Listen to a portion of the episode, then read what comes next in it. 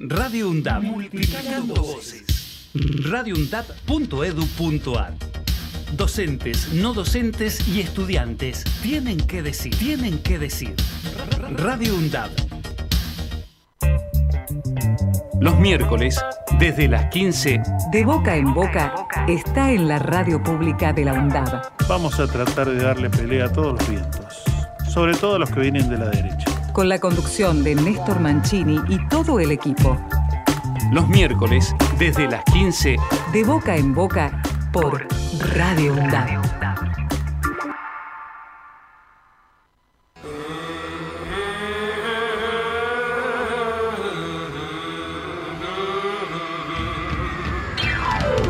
De boca en boca, los miércoles, desde las 15 por Radio UNDAP.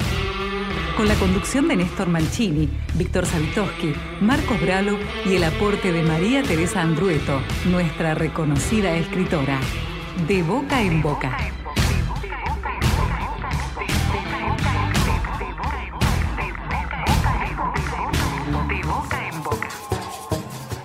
¿Qué tal? ¿Cómo están? ¿Cómo va llegando esta primavera, esta parte sur de nuestra América Latina, que todavía se hace rogar un poco, ¿no?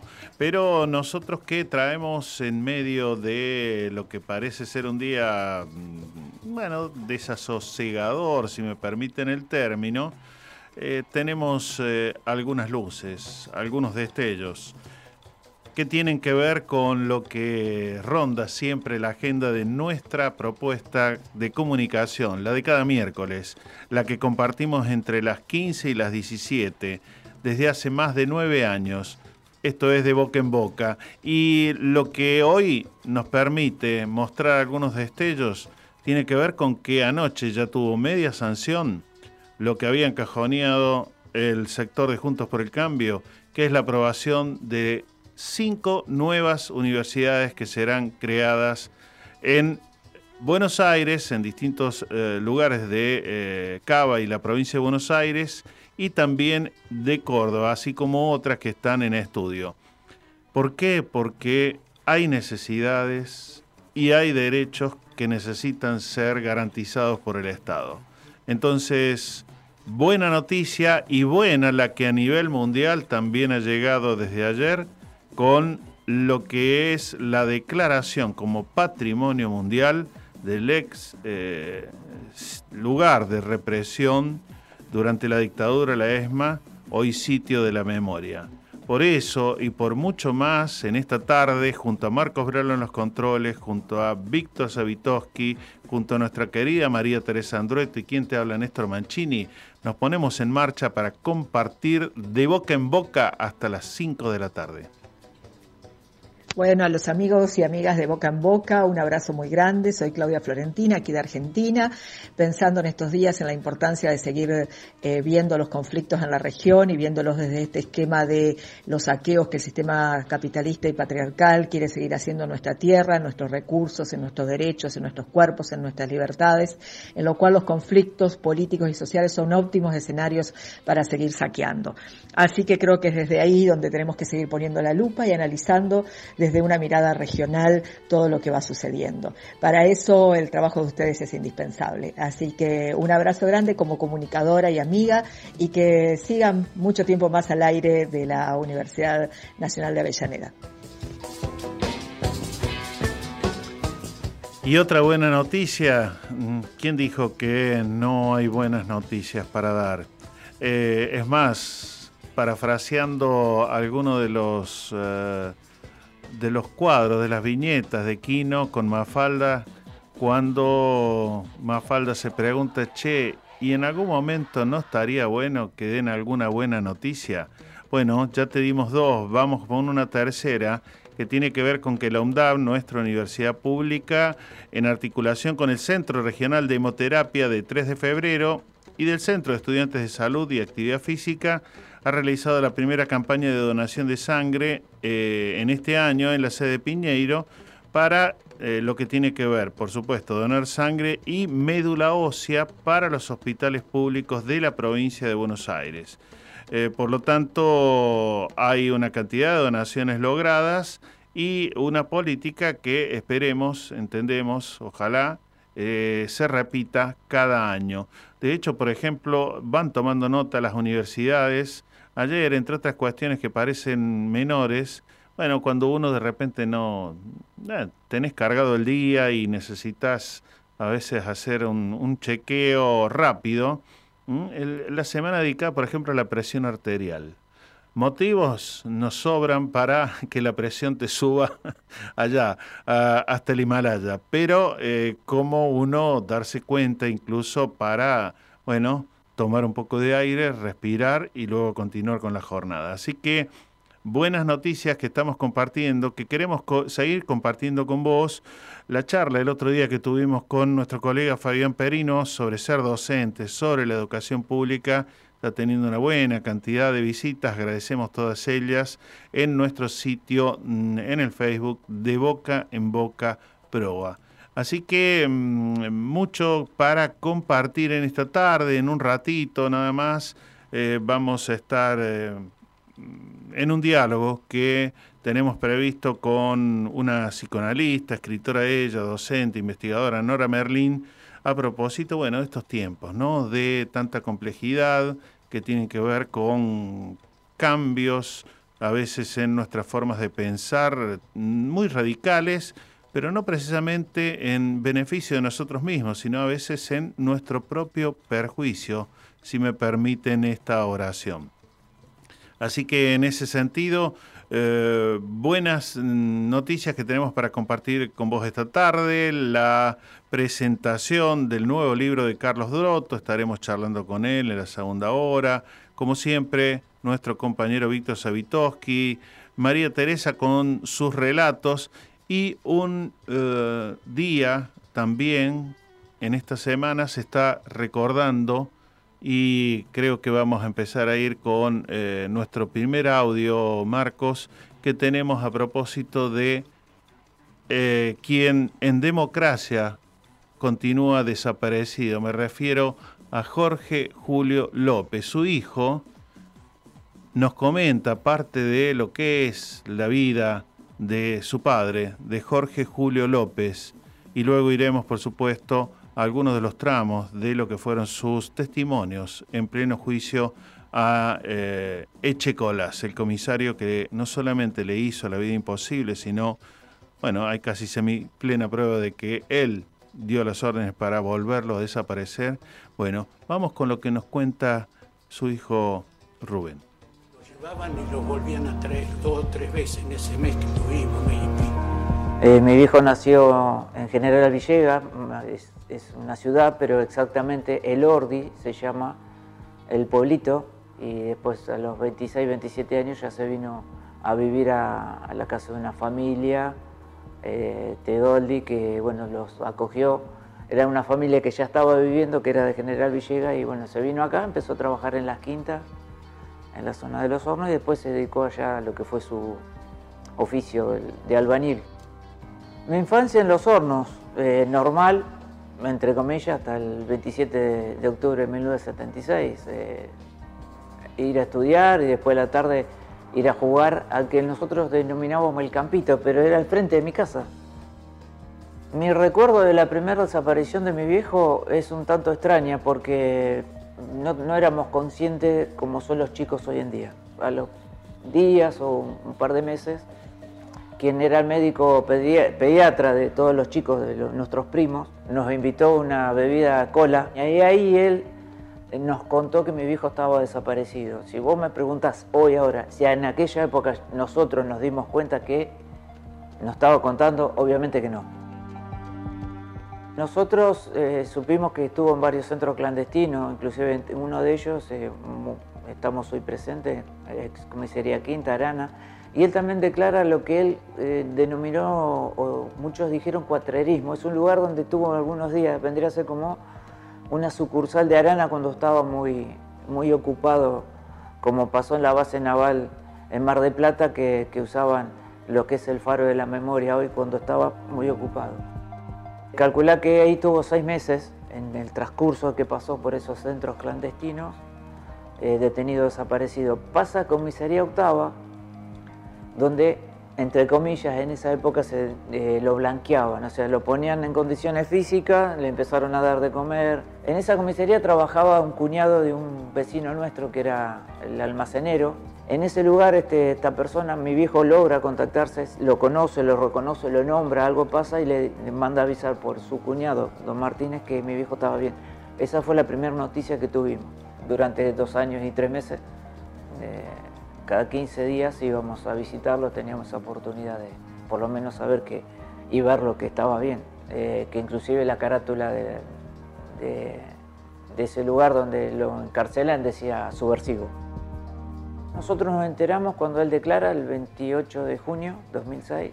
Ahí conocimos todo lo que él había sufrido y siempre me tomo eh, la libertad de interpretar lo que quiso hacer. Él tenía que contar más lo que vio que lo que sufrió.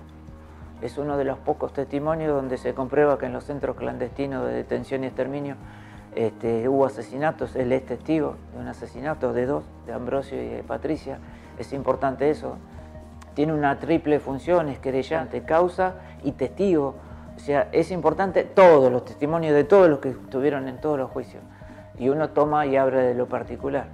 Así que en esos espacios donde reconocieron, eh, aquí arriba, el lugar donde era torturado Guillermo Cano, en presencia de Checolás, en el Pozo Arana, la parte posterior, donde está la casa de cristal, donde está la fosa común, donde habían enterrado los cuerpos de los compañeros y habían sido dinamitados y después prendidos fuegos. Eh, la verdad que ahí comprendimos esa necesidad. Mi viejo vuelve a trabajar en el año 79 en la empresa Barlota, una empresa constructora, y se lo encuentra a Jorge y le dice, ¿qué estás haciendo acá, López? Eh, estoy trabajando, ¿y vos qué estás haciendo acá? Es mi suegro. Así que se ponen a charlar, le cuenta a mi viejo, porque no lo había contado casi nadie, porque eh, Jorge, Ambrosio y Patricia eran los fundadores de la unidad básica de la maestra. Le cuenta qué había pasado. Entonces mi pastor le, propone a, mi viejo hablar con la familia de, de Patricia del Oro, que vino su papá, su mamá, sus hermanos, y ahí mi viejo les cuenta. Creo que a raíz de eso empieza a involucrarse un poco, y sobre todo cuando en la ciudad de La Plata empezaron los juicios por la verdad, a participar y a declarar entre que se jubiló mi viejo, no, no recuerdo el año, y, el 2006, en mi viejo casi durante 20 años se escribía. Bueno, cuando mi viejo desaparece en 2006, los investigadores nos dicen busquen algo, a ver si dejó una nota, si se fue. Encontramos una serie de escritos que durante casi 20 años mi viejo había escrito lo que había visto y lo que había pasado. Y a su vez, cada vez que lo, pues está muy, muchas veces repetido, a cada recuerdo que le iba veniendo, le interpretamos nosotros y algunas de las personas que hicieron las pericias, lo volví a escribir y agregaba un detalle específico. Por eso es tan certero el hecho de la declaración, con días, con fechas, eh, no te digo con horarios, pero tan exacto en los lugares donde él estuvo qué personas vio y cuáles fueron sus torturadores. Así que, entre medio de Año 88, los juicios por la verdad, y año 2005, que empieza la elevación a juicio, en el primero acá en la Ciudad de La Plata contra Miguel Osvaldo Chicolás. Mi viejo hay un escrito, en está el, conocido en el libro Memoria Escrita, que es una recopilación de estos, donde le dirige una carta a Jorge Pastor Azuaje, donde le delega parte de ese testimonio escrito, de su vivencia, a Jorge, porque cansado ya de luchar, y que estos juicios no se hicieran, los juicios por la verdad. Este, era como que le delegaba mm, a, Pastor su, su, testimonio para que no quedara en vano lo que había pasado. Bueno, por suerte, entre comillas, el año 2006 mi viejo pudo declarar este, y todo lo que él había volcado durante tantos años en esas escrituras que nosotros entendimos que practicaba, su letra estaba escribiendo su testimonio y, narrando casi con exactitud todos los días que había eh, estado detenido, desaparecido. La verdad que, estos espacios que fueron de terror, hoy, hoy estábamos hablando con Leo, que pertenece a abuelas y trabaja acá, no, están las escuelas porque estamos en pandemia, pero que estos lugares que fueron de terror eh, hoy puedan venir las escuelas, puedan presentar ese proyectos, trabajos. Hace un año este, presentamos el documental Todos Somos López, eh, que sean un espacio de construcción de memoria. es espectacular. Aquí, Arana, eh, todo lo que hay en la provincia de Buenos Aires y obviamente los que hay a nivel eh, país son importantes para eso, para transmitirle a los jóvenes y prever que estas cosas que pasaron años atrás no vuelvan a pasar. Lo importante de estos lugares es construir y darles las herramientas para que los chicos hoy, cuando vengan, la, puedan procesar y llevar adelante en la conservación de la memoria.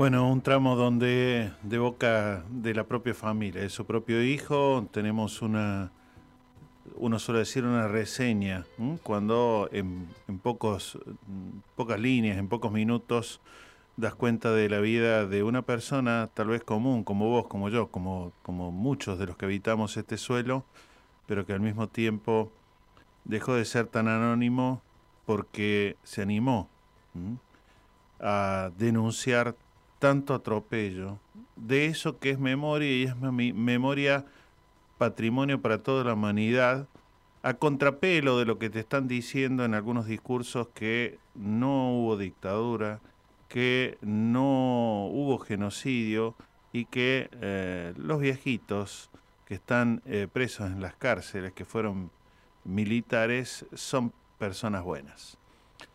Para esto sirve, para hacer memoria.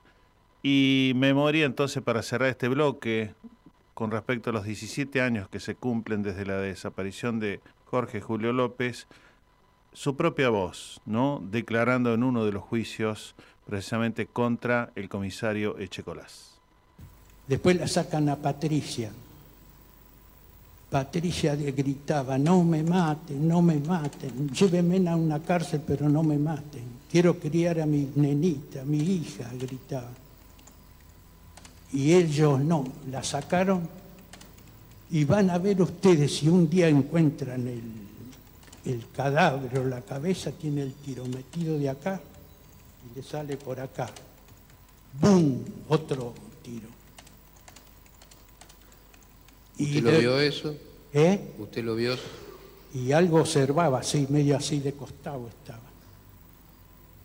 A Patricia la pude ver, al que no lo pude ver bien a Roda.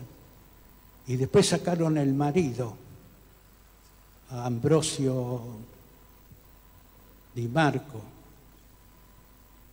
Y también Ambrosio Di Marco no se levantaba, entonces lo agarraron entre dos o tres y lo sacaron a la rostra, lo llevaron y otro más, otro tiro.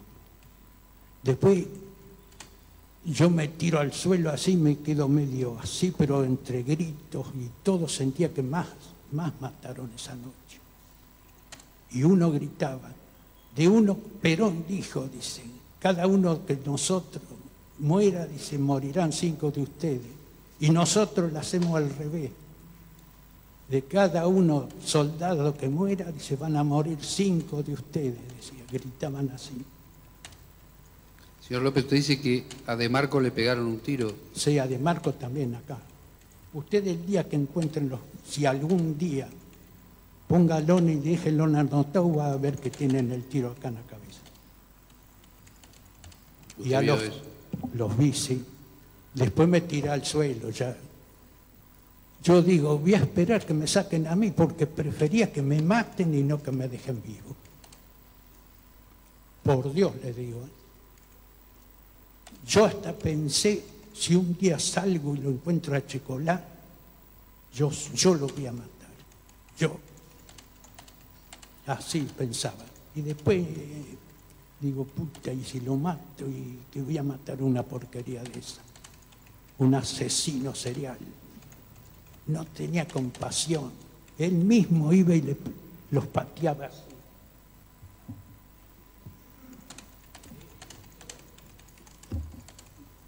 Ahí, en, la, en armonía. Después. Él personalmente él personalmente, él personalmente le digo a todos los que están presentes, dirigió la matanza esa. Ejerce tu derecho a la comunicación de boca en boca. Los miércoles, desde las 15 por Radio UNDAD.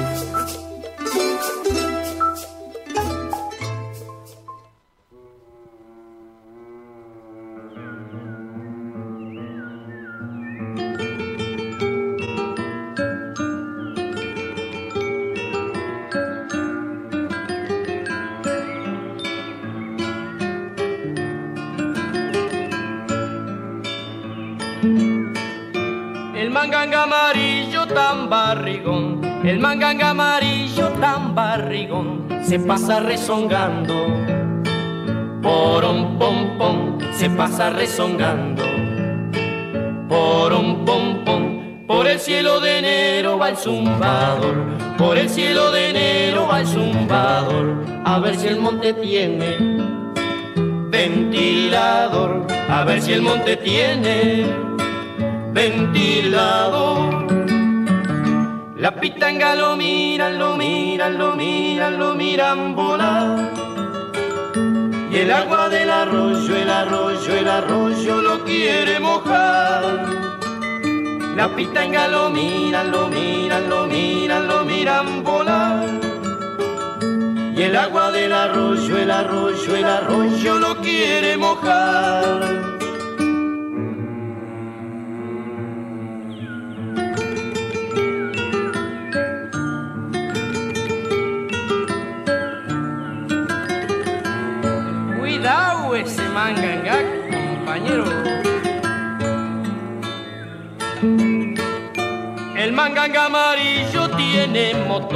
El manganga amarillo tiene motor y zumba por las sombras como un avión. Y zumba por las sombras como un avión. El manganga redondo de mal humor, el manganga redondo de mal humor, anda siempre solito por rezongón, anda siempre solito, por rezongón.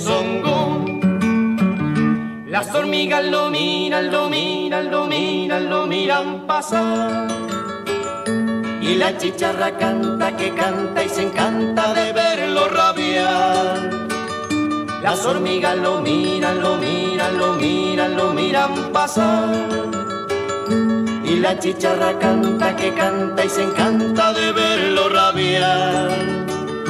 Y eso pasa en diciembre, en enero, en febrero, en diciembre, en enero, en febrero.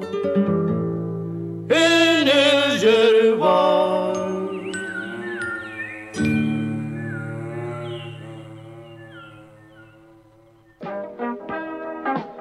Radio UNDAD Aire universitario que inspira. radioundado.edu.ar Para construir futuro. Valor agregado. El mejor análisis de la semana. Política, economía, información y actualidad. Los jueves de 18 a 20 horas. Valor agregado. Donde estés y cuando quieras Escuchar Radio Undab. Búscanos en Play Store como Radio Undab y descarga la aplicación en tu celular. Búscanos en Play Store como Radio Undab. Como Radio Donde estés y cuando quieras. Radio Undab. Hacemos otra comunicación. Otra comunicación.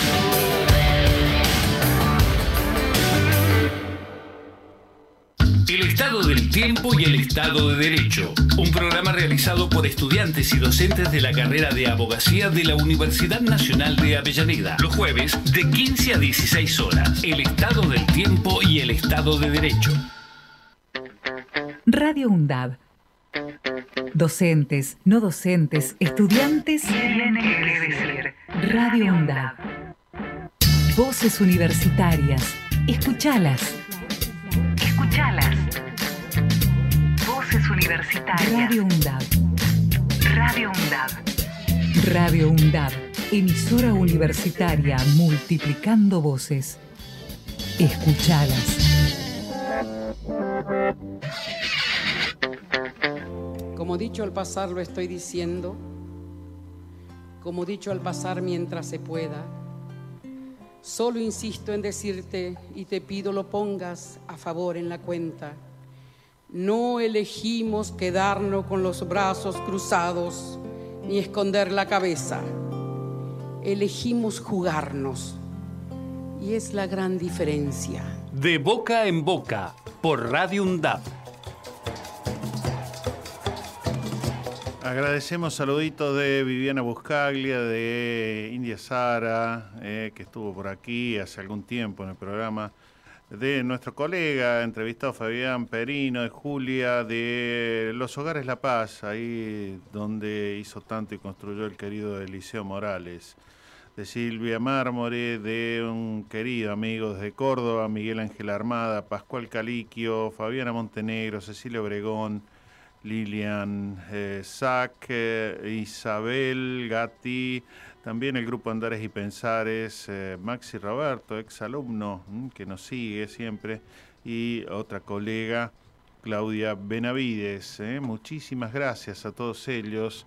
Al 11 56 69 7746 nos podés hacer llegar cualquier mensajito. Es nuestro WhatsApp 11 56 69 7746. Hay eh, algunas cuestiones que vale la pena destacar, incluso para algunas lecturas, ¿por qué no? Te recomiendo la de página 12, eh, nuestro director del ciclo de complementación curricular de la licenciatura en Historia, Atilio Borón. Eh, bueno, ahí a propósito de su biografía, dialogada con Alexia Macholder, repasa, Atilio, la relación entre la política y los intelectuales en América Latina, donde remarca que los estados capitalistas proponen una desalfabetización. Palabra larguita y complicada, pero es decir, que te transformes en una especie de analfabeto político. Ya lo decía de alguna manera Bertolt Brecht hace ya un, un buen tiempo y también algunas otras apreciaciones. ¿eh? Y hace poco, ya te habíamos comentado, eh, junto a Paula Clasco, bueno, han estado lanzando eh, el libro segundo, lo que tiene que ver con segundo momento, segundo tiempo. Así que Vamos a ver si logramos en los próximos programas una vuelta al diálogo con, con, el querido Atilio, que anda presentando el libro, por supuesto, por aquí y por muchos lugares. El Museo Sitio de la Memoria, te comentábamos ni bien abrimos el programa, la ex ESMA, entonces ha ingresado en la lista del Patrimonio Mundial de la UNESCO. Y vos decís, ¿y en qué me cambia la vida? En realidad hay cuestiones que eh, también ayudan a la vida, más allá de que no sean al bolsillo. No todas, por supuesto, van al bolsillo si es lo que vos te planteas. Pero sí ayudan cuando de repente vienen vientos y a veces, eh, yo diría, medio huracanados, que te dicen que van a destruir todo. Y en ese marco, si hay algo que ha permitido desandar, deshacer, unas cuantas dictaduras en el continente, no solamente aquí en Argentina, ha tenido que ver con unas sociedades que han puesto en algún momento un tope, que en algún momento han dicho basta y que también una y otra vez, aún para los que no quieren escuchar, repasan y dicen nunca más. Sobre todo en una semana donde se está cumpliendo 39 años de aquella presentación del informe al entonces presidente Alfonsín el informe que conocemos como el de la CONADEP, la Comisión Nacional para la Desaparición de Personas, que se ocupó de elaborar todo ese informe y permitió eh, posteriormente llevar a juicios a los principales responsables. Así que vale la pena entonces interesarnos, vale la pena también, eh, ¿por qué no?, realizar esas visitas tan necesarias. Hay visitas muchas veces guiadas, ahí todos los organismos tienen su sede, abuelas, madres, hijos, eh, así que, y el Museo de Malvinas también muy interactivo, por lo tanto vale que también hagamos memoria de lo que es parte nuestra, parte de nuestra identidad. También, por supuesto, y no la podemos deshacer, parte de nuestra historia. La palabra de todas y todos tiene un lugar en la radio pública de la UNDAP. Seguí escuchando De Boca en Boca. Muy bien, y estamos en nuestro espacio de Boca en Boca por la radio pública de la Universidad Nacional de Avellaneda. Y estos tiempos complejos que vivimos eh, nos exigen encontrar voces, encontrar, eh, no sé si hay un final del camino, luces solemos decir al final del camino, y eh, creemos importante ir eh, también consultando desde distintas disciplinas que nos puedan ayudar, por lo menos a comprender el momento que vivimos. No sé si encontrarle una solución. Y bueno, esta tarde queremos eh, dialogar con una colega docente, ella es psicoanalista, eh, además de es docente investigadora de la Universidad de Buenos Aires, es docente actualmente en la Universidad de Lanús en diplomaturas, maestrías y posgrados, eh, es magíster en ciencias políticas, autora de varios libros, de hecho nosotros tenemos aquí en nuestra mesa de trabajo uno de ellos, La colonización de la subjetividad, y queremos entonces dialogar, además, también colega, porque es columnista en el Destape. Entonces, eh, le damos las buenas tardes a Nora Merlín. Nora, te habla Néstor Mancini, aquí desde la radio pública de la Universidad Nacional de Avellaneda. Muchísimas gracias por prestarte al diálogo. ¿Cómo estás, Néstor? Buenas tardes. Muy bien, muy bien. Y la verdad que eh, hoy estaba repasando, porque ya ya le había hecho unas cuantas lecturas a, este libro que recién cité tuyo. Y vos en la introducción ya te haces algunas preguntas. Eh, por supuesto, el libro ofrece algunos caminos, pero yo digo si has seguido profundizando en otras respuestas a qué sucede con la democracia. Cuando la libertad de mercado concentra no solo el poder económico, sino también el poder político y simbólico. Ah. Sí. Escúchame, yo escucho un eco, me, escucho mi voz en eco, pero... Aquí yo te escucho perfecto. No sé si tenés vos ahí eh, tal vez prendida tu computadora escritorio y además el celular. Es probable que ocurra eso. Ah, bueno, ahora, ahora esto, no sé por qué, pero mejoró. Ah, bueno. Este, bueno, no, en, en relación a tu pregunta, este, ¿Qué sucede cuando la democracia concentra el poder económico, el poder simbólico, el poder comunicacional? Y sucede lo que está sucediendo ahora, ¿no? Que quiero decir, el, el, neoliberalismo eh, se deviene neofascismo. Esto es lo que está sucediendo eh, como emergencia en el mundo. Después habrá, habrá que ver la, singularidad de cada país, ¿no? Pero el, tema es que si, si, pensamos el neoliberalismo como un, yo lo pienso de ese modo, como un dispositivo tanático, en el sentido de, de tal como lo establece Freud, ¿no? Esto de la pulsión de muerte, que es una pulsión desintegradora, que siempre tiene que ir con su par eros, que eros es, eh, quiere decir todo lo que sea límite, ligadura, estado, política, lazo social, eso es eros, ¿no? Entonces, eh, cuando, digamos, en, en, esta, en, eh, cuando hay como una, una desagregación pulsional en el sentido de, este, eh, va, toma fuerza el, dispositivo tanático y, se van debilitando los, los límites o los diques, entonces lo que, lo que sucede es lo que está sucediendo ahora, que el neoliberalismo se va, va tomando las instituciones, va tomando la cultura, las formas de vida, entonces, y se va, se va, está sucediendo este, algo del dispositivo, vamos a decir, fascista, en el sentido de que el fascismo es, es, una, tiene, es un dispositivo acéfalo, tiene, tiene eh, no acéfalo, eh, eh, con dos cabezas, te diría. hay, hay una pata legal y una pata mafiosa, ¿no? Entonces, esto es lo que está pasando con las democracias hoy, que, que, que bueno, que hay, hay otro libro mío que este que se llama la insatisfacción democrática, ¿no? Que, las instituciones no están a la altura de, las, de, la emocionalidad o de las de, la sensibilidad o de, la, de las, mm, mm, vamos a llamarlo, necesidades, demandas. Mm. Entonces, eh, al no estar a la altura, eh, hay un predominio de, un, de, de, la insatisfacción o la angustia o la decepción. Y entonces esa emocionalidad eh, a la que no llegó la política, no está escuchando la política, política en sentido amplio, no no partidaria, sino política.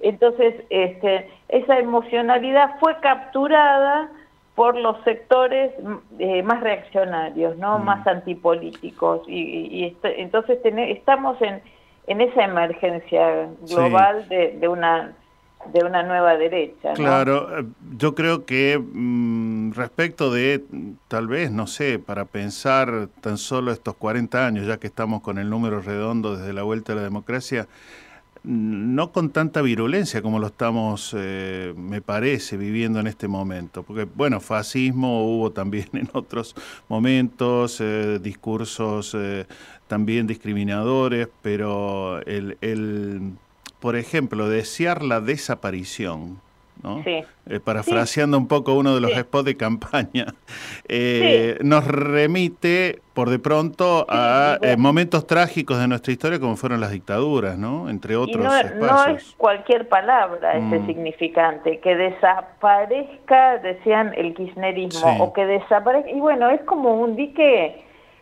sagrado que se está pasando, ¿no? Mm. La, desaparición nunca más, dijimos en un momento. Sí, tal cual.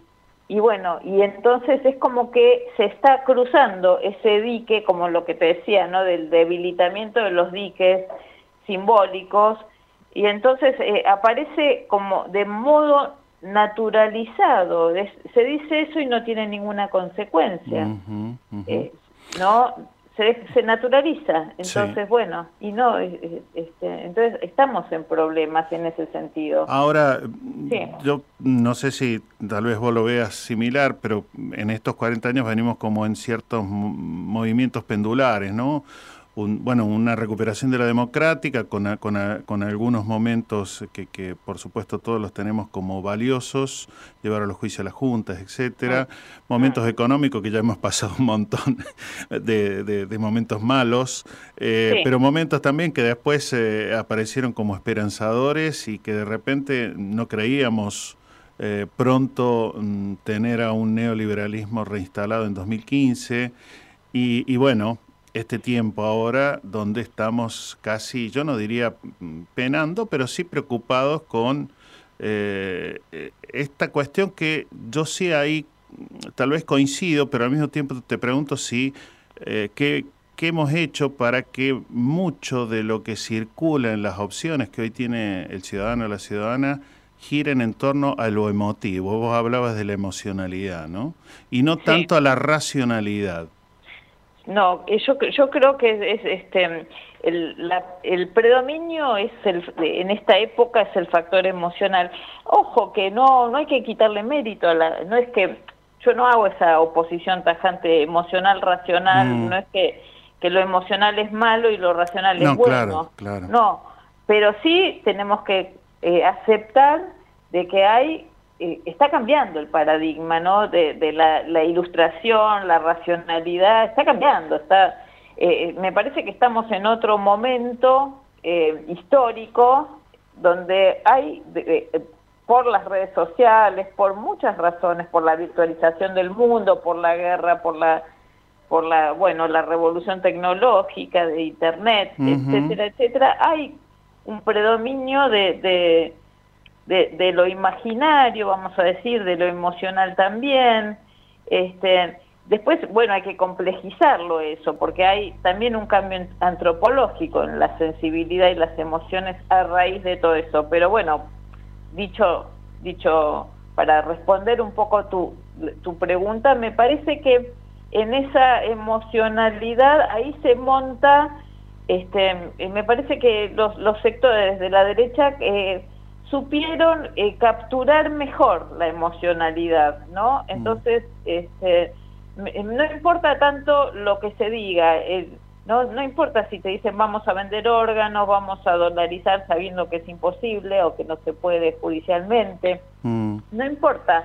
La racionalidad o, el- o la, la- la cara del argumento está debilitado. Lo que importa es, bueno, vamos a romper todo porque porque este este sistema no nos no nos dio este la, la- en- en- no concretó nuestra, nuestros deseos, ¿no? O, o es un fraude, eh, como puede sentir mucha un sector, como decir la juventud, o- donde Claro. no se no se sienten representados por el ideario democrático, porque vos, si vos le decís a un joven vas a perder tus derechos, estás hablando en chino, porque no, Mm. ¿qué derechos? Eh, de- ¿dónde, se, ¿Dónde se cumplieron los principios democráticos de igualdad, fraternidad, libertad? ¿Dónde está la igualdad? Si, si estamos metidos en un sistema que produce cada vez más desigualdad.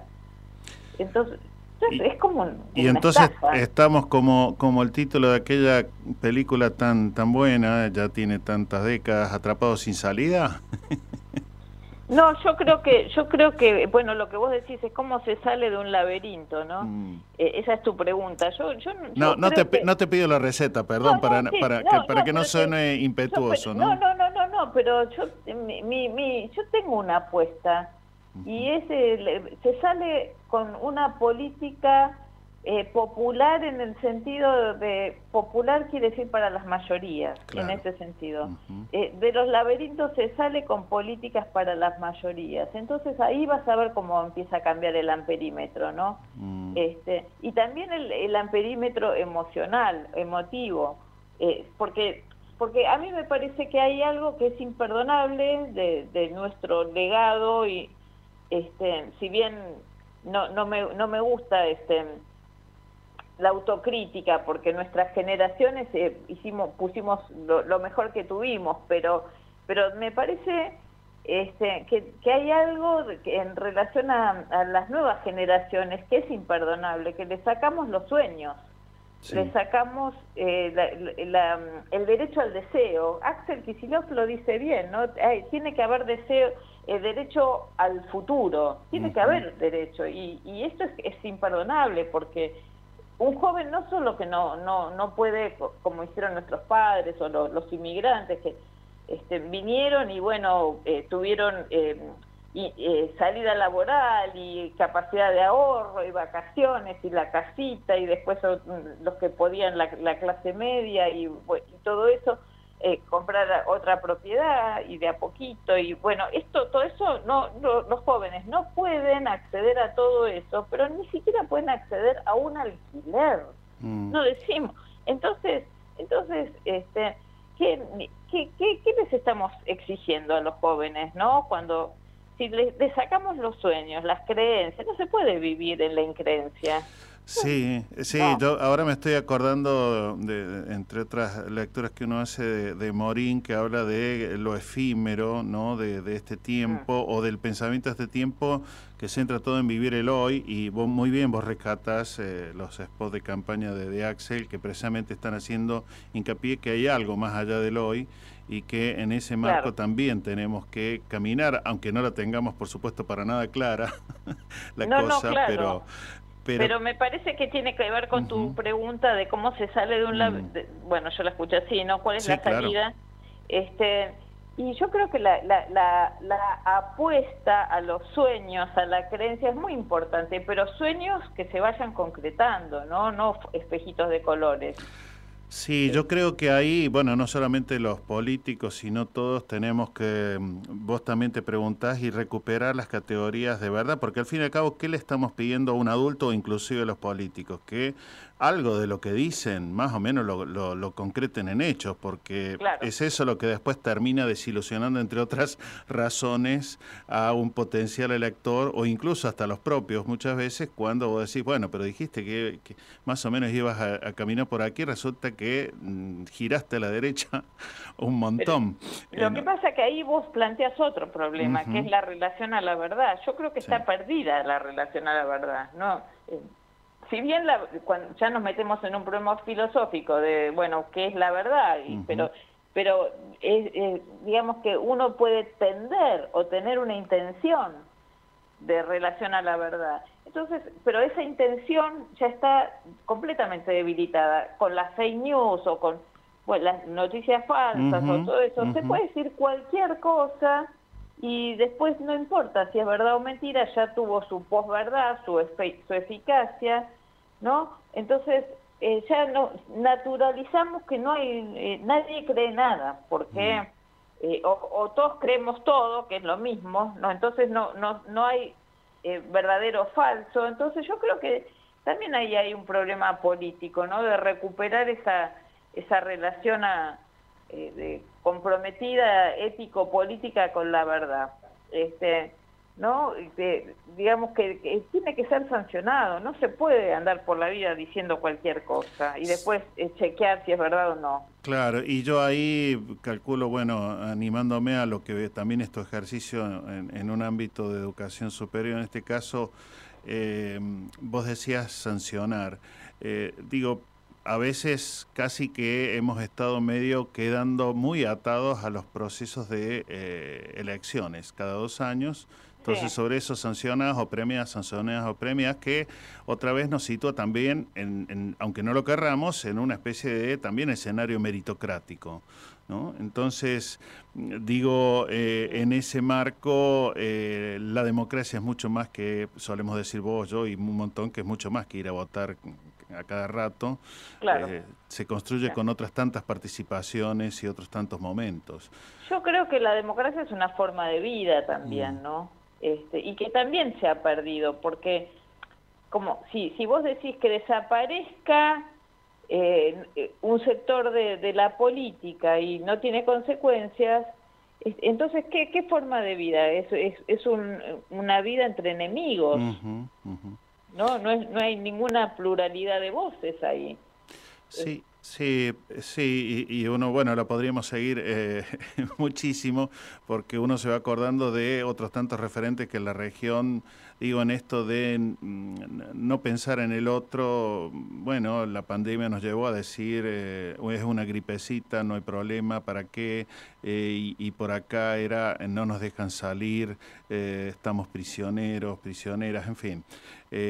una, una cantidad también, creo, de colaboraciones en estas en estos discursos que, por supuesto, han debilitado, como bien decís vos, eh, esto que es parte de nuestra subjetividad y que nos tiene así, ¿no? Volando según el, cómo sople el viento. Yo creo que hay un cambio antropológico, ¿no? Que estamos viviendo y, que me parece que esta la pandemia fue, uh, eh, eh, puede ser una bisagra, hay, hay que pensarlo como bisagra. Viste que había muchas especulaciones de cómo seremos después de la pandemia y creo que salimos peores como mundo. Eh, y que me parece que en, esta pandemia eh, avanzó mucho la, derecha en el sentido de este, estos que se dicen libertarios, ¿no? Porque claro, en medio del encierro, en medio del encierro global, en medio del contacto con la muerte y la enfermedad y, y, el dolor de las familias y los allegados y los bolsillos y la educación y todo lo que pasamos, este, esta gente empezó a, reivindicar la libertad, ¿no? Mm. Este, en medio del encierro.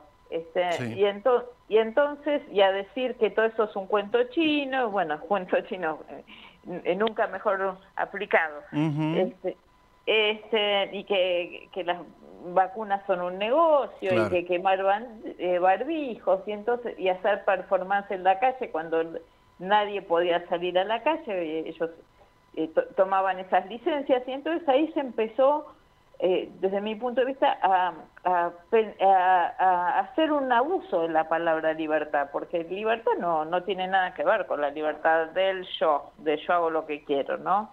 Este, eso, eso no, no, no, no sé quién les enseñó. No, pero la utilizan inteligentemente porque para que también la hayan apropiado como nombre del partido de, este muchacho despeinado, digo, eh, eh, hay algún asesoramiento ahí que ha sido inteligente, calculo. Sí, pero vos sabés que desde el psicoanálisis, si hay una instancia que no tiene nada de libertad es el yo.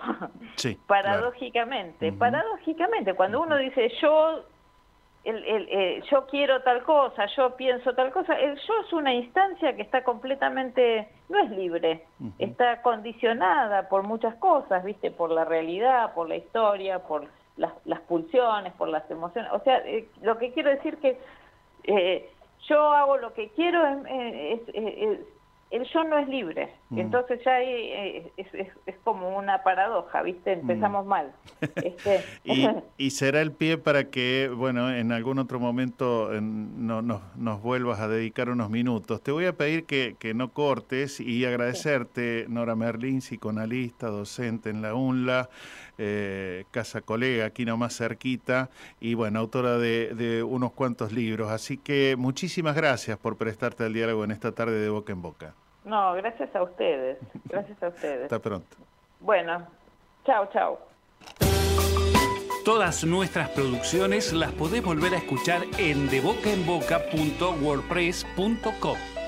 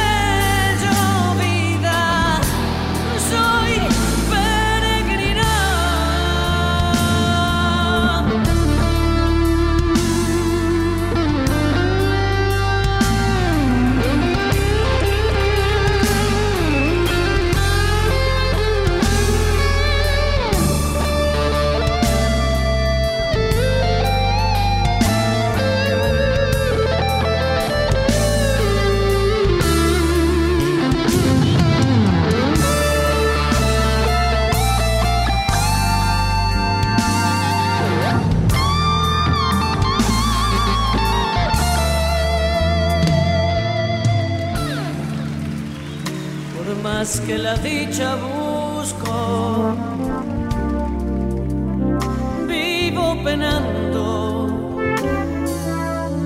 y cuando debo quedarme, vida, me voy andando.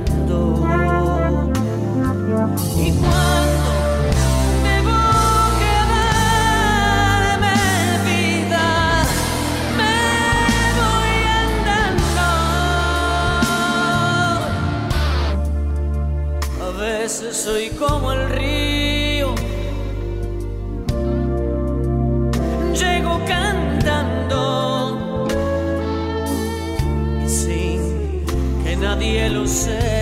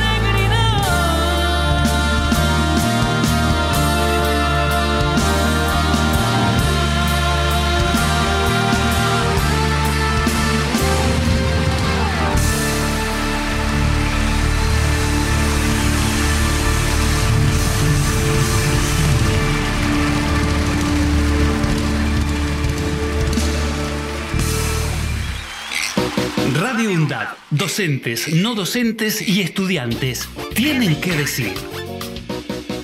Radio UNDAD, la radio de la Universidad Nacional de Avellaneda. La Masa Blues, una hora dedicada a la música negra con raíces en el blues. Todos los jueves de 12 a 14 horas.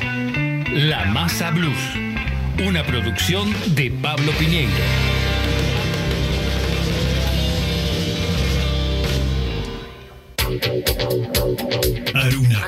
Asociación de Radiodifusoras Universitarias Nacionales Argentinas. Somos 63 radios en cada región del país. De este a oeste y de oeste a este. Somos radios universitarias. Somos plurales. De norte a sur y de sur a norte. Somos federales. Recorriendo todas las regiones. Somos Aruna. Todas las provincias. Comunicación Federal.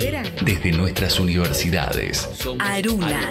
Asociación de Radiodifusoras Universitarias Nacionales Argentinas. Jubileo, un programa cruzado por generaciones con mucha autoestima, integrado por graduados y estudiantes de periodismo con la participación de vecinos y estudiantes de UPAMI. Jubileo, música, humor y política. Todos los jueves de 17 a 18 horas. Década. Empezamos a hablar antes que la UNDAB, pero nos pusimos nombre y apellido el 7 de mayo de 2012. Década. Sonar en unidad, compartir la palabra, mediar colectivamente. La década de Radio UNDAB es de cada una de nosotras. Es de cada uno de nosotros.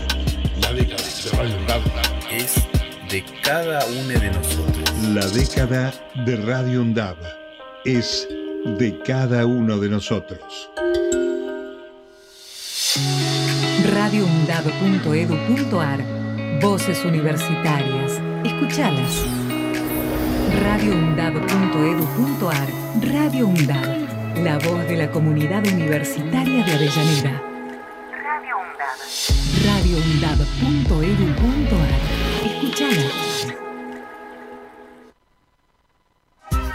Los miércoles, desde las 15, De boca en boca está en la radio pública de la UNDAB, con la conducción de Néstor Mancini y todo el equipo.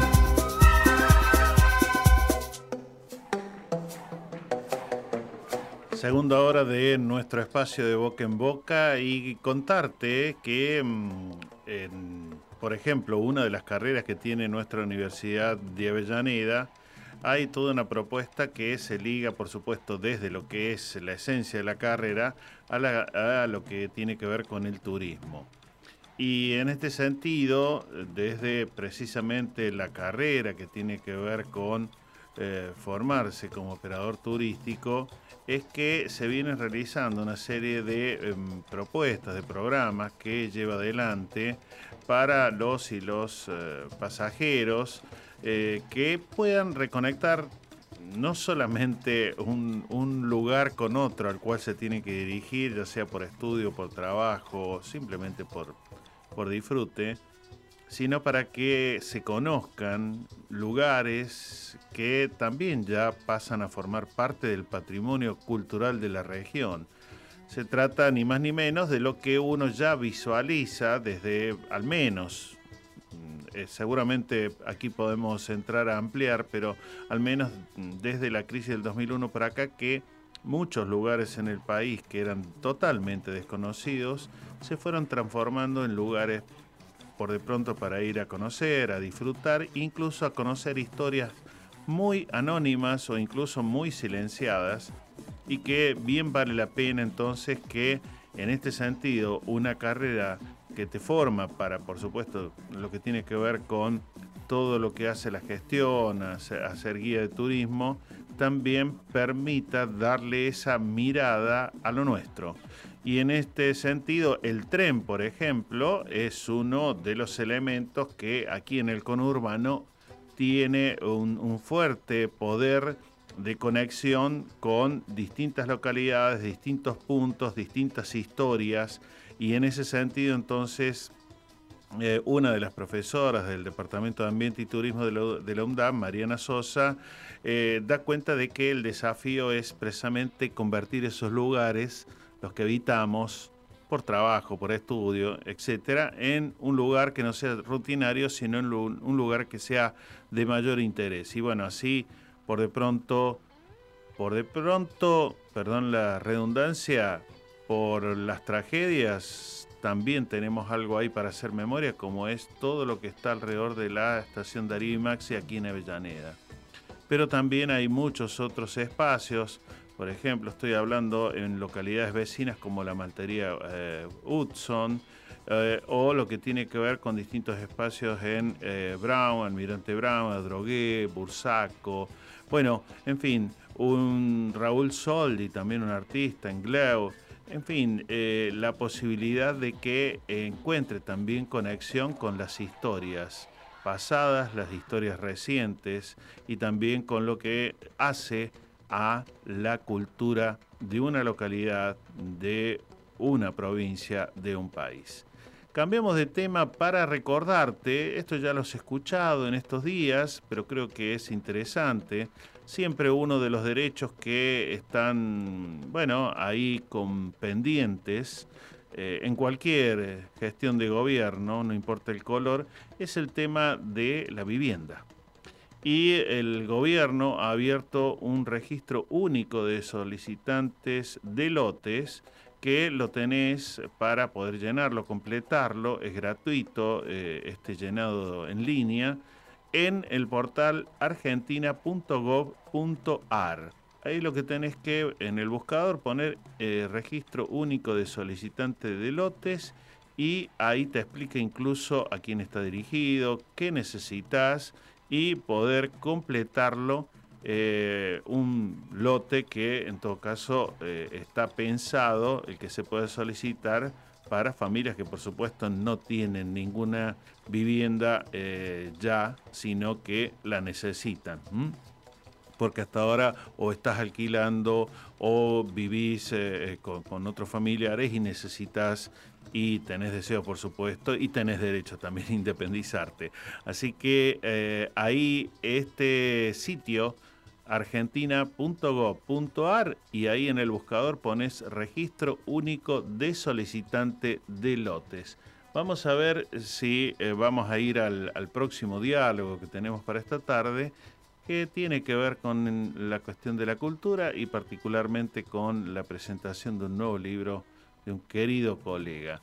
Mientras tanto, te recuerdo también que eh, hay, eh, por supuesto, en lo que tiene que ver con la Universidad Nacional de Avellaneda, un programa que eh, da cuenta de los beneficios de lo que es reciclar, lo que tiene que ver con poder eh, reutilizar buena parte de lo que nosotros fabricamos cada día, ya sea por desechos de alimentos, por desechos de plásticos, de papel, de cartón, en fin, de tantas cosas. Bien, nos vamos entonces hacia Bernal, Don Bosco, Quilmes, hombre de esas latitudes, es eh, el escritor, eh, es director de, teatro, es actor, bueno, ya no sé cu cuántas cosas más haces para llegar a los 100 mil dólares por mes. Carlos Dotro, ¿cómo te va? Buenas tardes. ¿Qué tal, Néstor? ¿Cómo andás tanto tiempo? Este, mira, ¿qué otra cosa hago? Bueno, puedo llegar a cortar el pasto de la casa de que me puedan llegar a necesitar.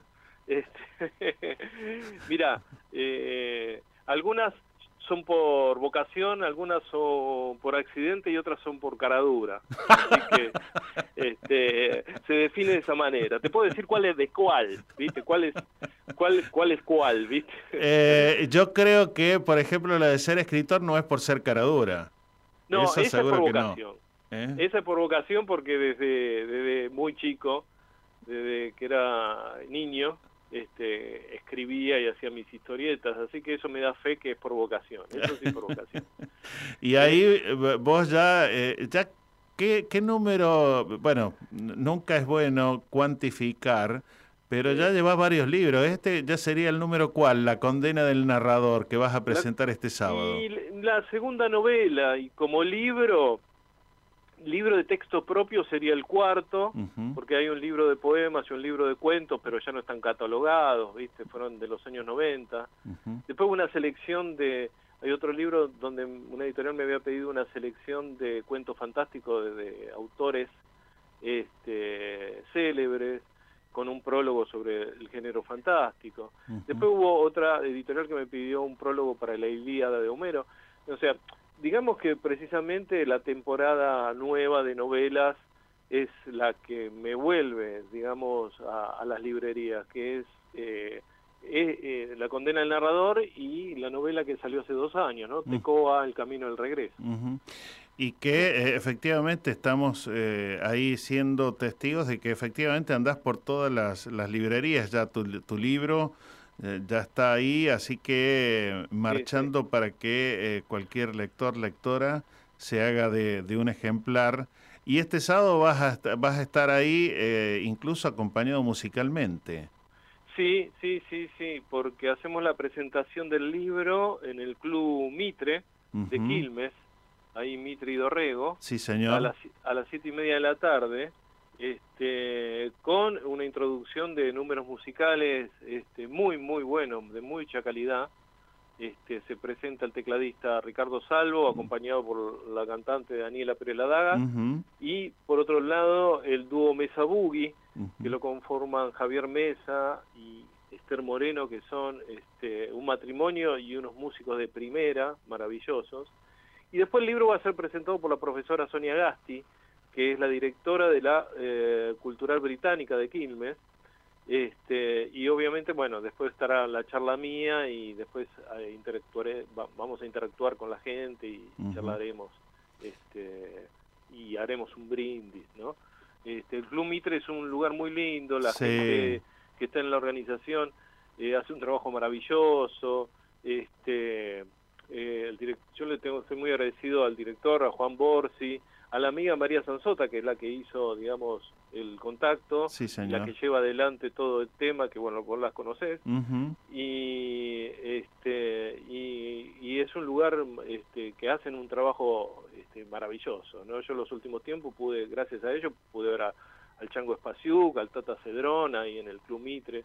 Sí, es un es club propiamente de espectacular. barrio ¿no? Un- una, una gestión realmente que, que es pensada bien abierta, bien, bien para la comunidad, para que incluso lo que en otras épocas era no, no poder ver a artistas como los que acabas de mencionar y tantos otros, eh, están ahí, cerquita tuyo, ¿no? A la mano. Totalmente, Eh, totalmente, porque además me consta el esfuerzo que hicieron ellos, en parte por, por el lado municipal, para poder tener al Chango Espaciuti y a sus músicos este, en el verano, este, para poder tenerlo en el club, para que los vecinos puedan acercarse. Claro. Este, y la verdad que, que uno este, no solo valora este tipo de instituciones, sino que también se querencia, ¿no? Este, y que el libro, que la novela sea presentado ahí, para mí es, es todo un gustazo, ¿no? Che, Carlos, ¿y cómo llegas a esto de que no vamos a spoilear mucho nada más que el título? Eh, ¿Cómo llegas a esto de que la condena del narrador? En verdad la historia, este, para hacer una introducción, es un joven que de barrio, del barrio de Quilmes, de un barrio de Quilmes que este, es víctima de eh, una leyenda barrial, ¿no? Que se llama La Noche Inoportuna. Sin saber cómo responder a eso, logra el asesoramiento de eh, un viejo del barrio, el viejo marrón, un viejo santiagueño que se la conoce muchísimo con el, el tema de las leyendas regionales, rurales, y él en su juventud también había vivido una experiencia así. Entonces lo empieza a asesorar este, para que empiece a perfeccionar su narración a fin de no perder los modos de expresión. ¿Qué quiere decir? Que la condena este, lo perfila como un narrador y si él no le da bolilla a, a la, a la leyenda, a la condena, puede perder los modos de expresión. O sea que puede de- decir cosas muy interesantes y a nadie le puede llegar a importar. este, y, y bajo el asesoramiento de este viejo santiagueño y de una mujer este, pseudo fantástica que le, pare- le aparece cada rato que es nostalgias, este, él poco a poco va tratando de enfrentar, de cumplir cada paso y enfrentar cada novela regional que ocurre en Quilmes, en Varela, en Uxon, en Berazategui, este, y aprender a contarlas. Y, y así, bueno, pasa por un montón de experiencias, ¿no? Qué Porque desde el temor, el miedo a enfrentarse a algo sobrenatural, a ver si es puro mito o si en verdad se trata de, de- de- de- de una pura fantasía, pero él tiene que, que enfrentarlo, descubrirlo y a partir de ahí dar cuenta de la historia, ¿no? Entonces está condenado a eso. Qué bueno, qué bueno, Carlos. Y hay que reservar espacio para el sábado. Sé No, que es no, con no, entrada la- libre y gratuita. Entrada libre y gratuita, vas directamente, este, siete y media de la tarde, este, es la convocatoria. Y, y bueno, eh, los espero a todos. Vos sabés que vos estás invitado especialmente, este, ojalá puedas Muchas venir. gracias. Y, este, y a través de, de tu programa, tus oyentes, este, que, que tengan ganas, que, que puedan este, contar con ese momento para pasar un, un momento verdaderamente lindo, sobre todo con el tema de lo que va a ser los números musicales y eh, la charla de la profesora Sonia. Y además, Este, eh, al- algún, alguna cuestión que también, además de llenar el espíritu, digamos, eh, Por eso hablamos del intelectual, final, ¿no? eh, el espíritu gastronómico también, que ahí tienen un Claro. lindo buffet eh, en el club. Sí, Mitre. no, no, no, no. El club tiene un buffet maravilloso, se preparan, mirá, yo he probado desde empanadas hasta guiso de lentejas que están eh, alucinantes, ¿no? este, y, y después haremos un brindis, ¿no? Qué bueno. Un brindis. Carlos, y bueno, eh, de tu de, eh, por supuesto, que no es de cara dura, sino algo que ya lo has perfeccionado y mucho como escritor, pasás a otro que también lo has venido perfeccionando y mucho y es otra de tus pasiones que es el teatro. Sí, sí, con el teatro, bueno, ya con, yo estoy con dos grupos, el grupo este, eh, de un grupo de Varela que es este, Pirámide Teatro que nos dedicamos más que nada a los clásicos y hemos hecho esta eh, durante el año pasado en Varela y esta vez en Quilmes Lola la comedianta de, de Federico García Lorca pero ahora con el grupo Tristón Cowley Teatral Banda donde se hacen las comedias que yo escribo y dirijo que es un grupo de docentes, que hace cumplimos 10 años este año de estar juntos haciendo comedias todos los años. Qué bueno. Este, vamos a presentarnos en Polaridades en Quilmes Ajá. el viernes 6 y el sábado 7 de octubre haciendo eh, Marosca la italiana. Este, una comedia con unos personajes muy desopilantes, ¿no? Que este, donde la protagonista quiere hacer un viaje a Italia y todos los demás, sea quien sea, este, tratan de, de boicoteárselo, ¿no? Desde la madre, desde la amiga, desde el, el exnovio, desde el, incluso el tipo que le vende el viaje, ¿no? Este, eh, bueno, y bueno, es una comedia que hemos trabajado mucho tiempo, durante muchos años, y ahora hacemos una nueva versión en, en el Centro Cultural Polaridades, Ujú. ahí en Andrés Baranda, en Quilmes. Tal cual.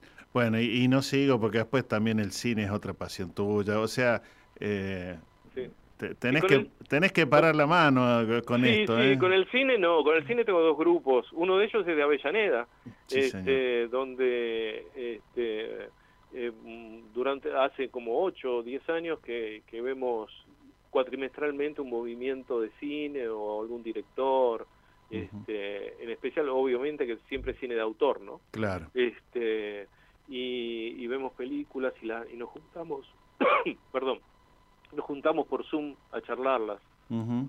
y después está el grupo en Quilmes que hace 13 años que lo tengo que es el grupo de em, de la cultural de la cultura. británica de claro. Quilmes Ujú, este, y bueno, y ahí también está el grupo de lectura, el club de lectura, que nos juntamos ya hace 13 años, una vez al mes, para charlar algún libro. Qué bueno.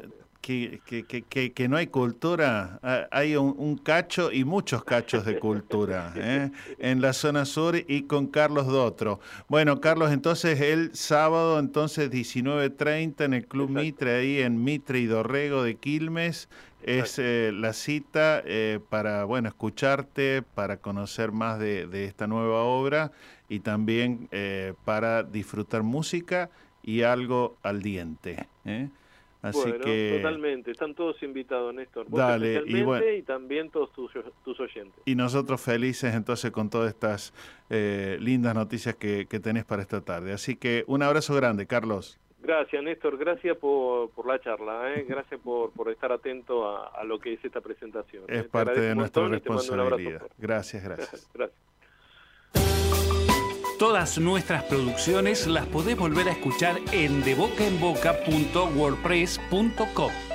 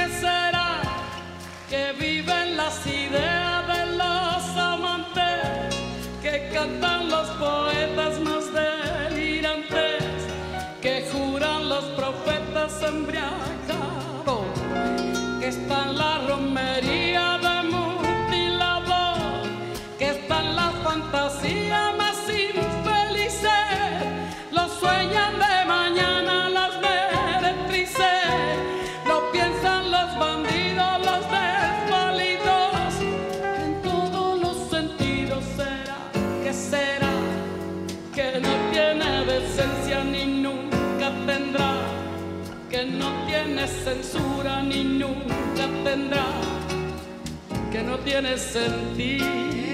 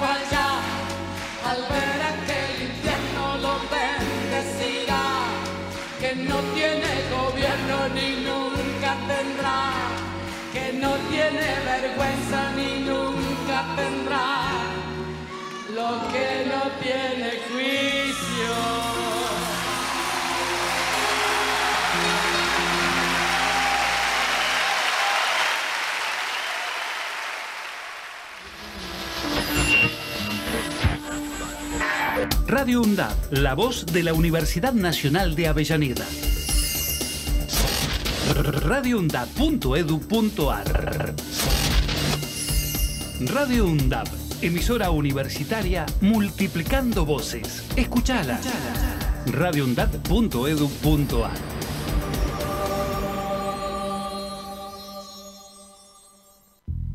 Valor agregado. El mejor análisis de la semana. Política, economía, información y actualidad. Los jueves de 18 a 20 horas. Valor agregado. Donde estés y cuando quieras, escuchar Radio Undab. Búscanos en Play Store como Radio Undab y descarga la aplicación en tu celular.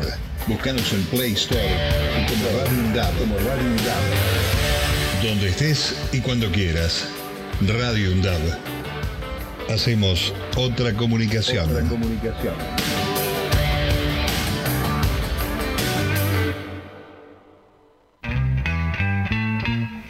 La Masa Blues, una hora dedicada a la música negra con raíces en el blues. Todos los jueves de 12 a 14 horas. La Masa Blues, una producción de Pablo Piñeiro.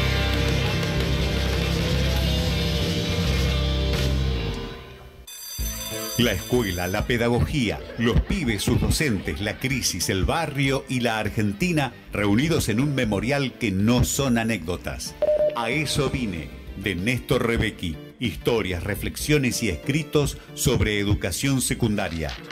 A eso vine, de Néstor Rebecki. Disponible en todas las librerías. Ediciones SICUS. La buena lectura ilumina. Radio UNDAB. Emisora universitaria multiplicando voces. voces. Escuchalas. Radio UNDAB. radioundab.edu.ar Los miércoles, desde las 15, De boca en boca está en la radio pública de la UNDAB, con la conducción de Néstor Mancini y todo el equipo.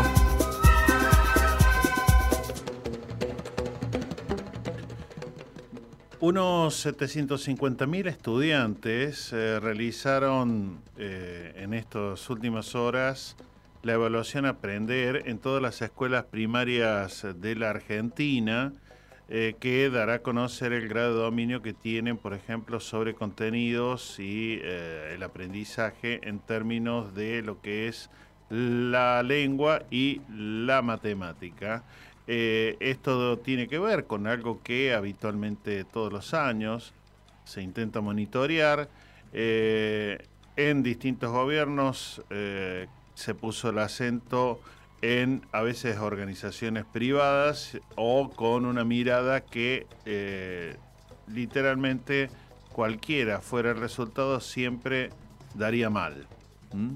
Entonces, eh, este plan o programa Aprender es parte de lo que se hace cada año, en este caso 2023, y forma parte del Plan Nacional de Evaluación Educativa 2023-2024 que aprobó el Consejo Federal de Educación. Eh, se realiza, como yo te dije, en todas las escuelas eh, primarias del país y bueno, viene a dar cuenta para lo que habitualmente en cualquier eh, campo disciplinar y sobre todo en cualquier ministerio tiene que hacerse, bueno, a partir de esas revisiones ver qué ajustes eventualmente hay que hacer, si hay que hacer ajustes para que, por ejemplo, se mejore eh, la comprensión lectora, para decirte algo, o las prácticas de lectura, o cómo renovar las prácticas de lectura para un sujeto que lee mucho más fragmentado en este tiempo vía plataformas, vía pantallas y no tanto, por ejemplo, los clásicos como nos siguen gustando a nosotros de tener el papel en la mano. Así que interesante como para no perder de vista. Por otra parte, contarte que hay todo un debate vinculado al tema del libro, al tema de los derechos de autor y eh, eh, además de las sociedades eh, tradicionales como la SADE, la Sociedad Argentina de Escritores, hay otras que hace por lo menos más de 20 años se han conformado y no solamente en la Argentina, sino también en países como México, como Colombia, como España. aquí se llama CADRA y eh, Cadra eh, en algún momento ha puesto a debatir el hecho de que hay un montón de material, por ejemplo, que responde a un montón de autores, muchos de ellos por supuesto del ámbito académico, por los cuales ninguno de esos autores nunca re- recibe, según las leyes nacionales que tenemos internacionales de derechos de autor, ningún tipo de mm, retribución por lo que eh, genera su obra. Eh, bueno, ahí hay posiciones distintas, hay quienes dicen que no debería eh, recibir el autor o la autora ningún tipo de retribución porque se los utiliza en ámbitos educativos. Sin embargo, hoy uno podría entrar en, en- una discusión que se está dando, que es, por ejemplo, no se pone el mismo acento, aunque hay algunos gobiernos que están empezando a intentar algún tipo de contralor, por ejemplo, con la plataforma Google. Que la plataforma Google, si vos tenés un libro escrito y lo subís a las redes, no te paga absolutamente nada. Es decir, y ellos en realidad hacen un fabuloso negocio a través de las eh, plataformas.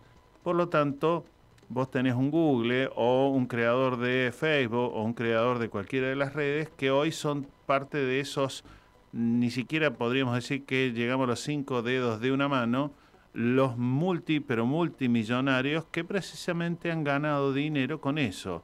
Es decir, con lo que vos no le cobras o por lo que no te pagan, pero ellos sí. Entonces, en ese marco hay todo un debate que seguramente va a continuar. Vamos a ver si eh, logramos próximamente algún tipo de diálogo para entenderlo un poco más a fondo y qué cauces acaso eh, reciba este debate para lograr algún tipo de claridad y de resolución. Bueno, por otra parte, contarte también que mm, decíamos más temprano, las universidades, además de que se acaban de aprobar en el día de ayer en diputados la creación de cinco nuevas universidades, entre ellas la querida eh, Universidad de las Madres de Plaza de Mayo, que hasta ahora era nada más que un instituto, eh, pasa a darle entonces otro tipo de jerarquía, además de la de Seiza, la de Río Tercero en Córdoba, la de Cañuelas. Bueno, eh, y vos dirás, más todavía, sí más, porque fíjate vos que nuestra Universidad Nacional de Avellaneda, que tiene poco más de una docena de años, y ya tiene eh, varias decenas de miles de estudiantes formándose en distintas carreras. Y así la mayoría de las universidades jóvenes, además de las que ya cuentan con una larga data, como la primera que tuvo nuestro país, la de Córdoba, la de la Universidad de Buenos Aires o La Plata, para mencionarte eh, las principales entre las 60 que hasta ahora eh, ya hay públicas y que eh, se sumarán estas otras 5.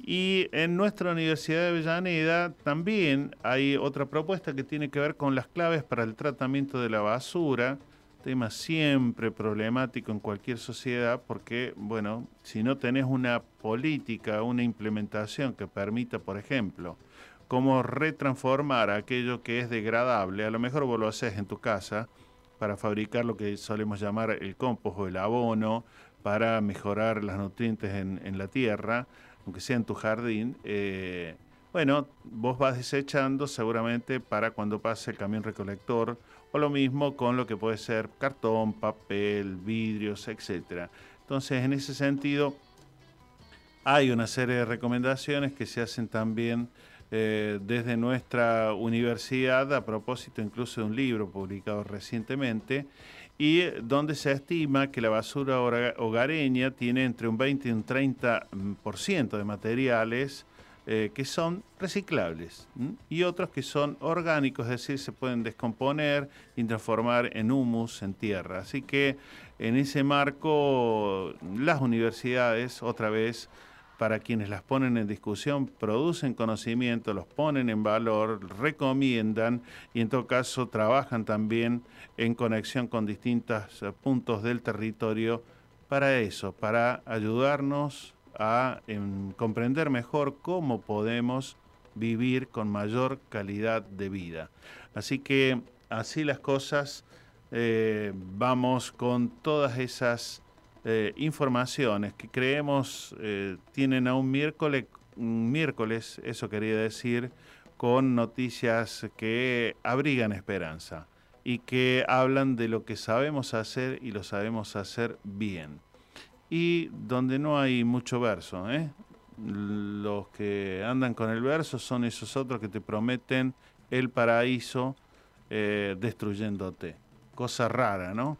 Cuando te dicen que van a cerrar esto y lo otro o te quieren hacer desaparecer. Hay un, riesgo ahí eh, que hay que tratar de, bueno, de en todo caso escuchar, pero después analizar.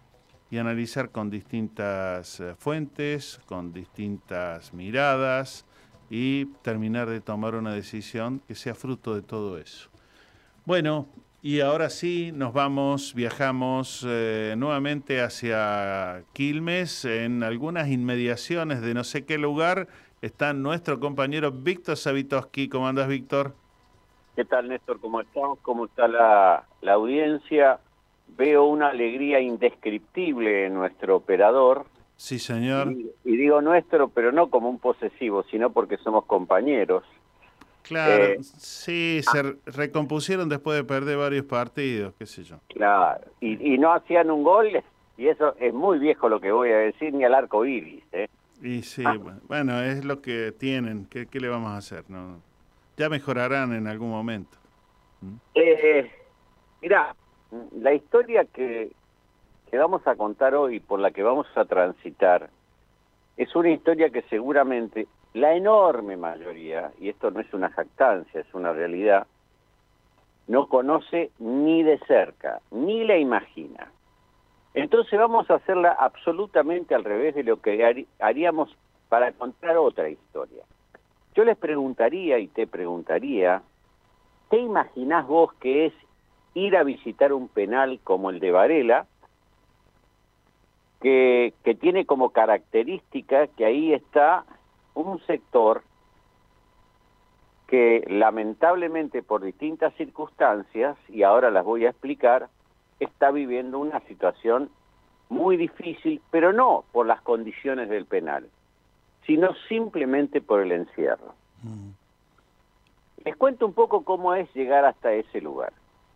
324, estación de Varela, el colectivo 503, más o menos 50 minutos.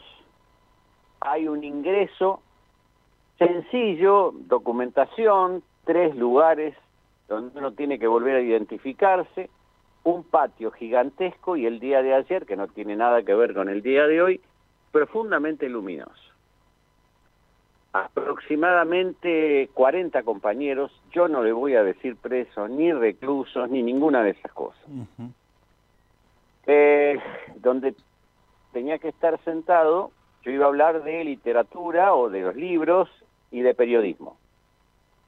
Había café, había té, había mate, había pan casero, había tostadas, había una rosca también de pan, había mermelada y había queso crema. Parecía el Sheraton en lugar de un penal. Bueno, por supuesto que yo en ese lugar no me senté, por una cuestión de que yo necesito el contacto, la mirada, el abrazo o el apretón de manos como fue en este caso. Saludé a cada uno de los compañeros que estaban allá. El 90%, el 95% tenía una característica, un cuaderno y una lapicera. Iba a anotar lo que él consideraba que era importante de la charla que íbamos a tener. Y yo lo primero que les planteé, que me parece esencial cada vez que uno va a dar una charla de estas características, es que haya un intercambio. Y escuché también una frase que se hizo prácticamente unánime, que fue, aquí estamos porque queremos aprender. Y a mí se me ocurre recordar a Simón Rodríguez, el maestro de Simón Bolívar, diciéndole, al que no tiene cualquiera lo compra y al que no sabe cualquiera lo engaña. Sí, señor. Nunca mejor para ese lugar y ese momento. Sí. Tal es así que, sí, Sí. perdón, Sí, sí, dale, dale. tal es así que después cuando terminamos la charla, que duró dos horas, nos excedimos notablemente en el tiempo, este, me la preguntaron varios porque no la podían haber, no la pudieron anotar integralmente. Bueno, ¿y, y, y dónde noto yo, por ejemplo, en el intercambio esa necesidad de aprender? En cada pregunta que me hicieron vinculado, primero, con el periodismo, por qué soy trabajador de prensa, si se puede vivir de ese oficio, ¿qué considero yo que es libertad de expresión? Conocía mi vida mejor que yo mismo, habían ido a Facebook y descubrieron de que había escrito dos libros, en realidad no es verdad, porque los libros son colectivos, me mandaron por WhatsApp algunos testimonios de lo que ellos pensaban, y la verdad que me sentí mm, absolutamente agradecido de estar viviendo esa experiencia tan lejana a lo que uno previamente, no fue mi caso, lo reconozco, puede imaginar de una situación así. Y te voy a dar un dato y acá vamos a empezar a charlar este, compartidamente. Mirá, de los 40 solo dos tienen casa. De los 40 solo dos tienen autos y viejos. De los 40 hay tres universitarios, dos o tres, no más, no tengo en este momento la planilla, pero la vi, terminaron en colegio secundario, el resto no la terminó, el, el resto no terminó en la escuela primaria y hay cuatro o cinco analfabetos. Indudablemente no hay que ser sociólogo para darse cuenta de que estamos hablando de una población sumamente pobre. Y no hay otra palabra. ¿No?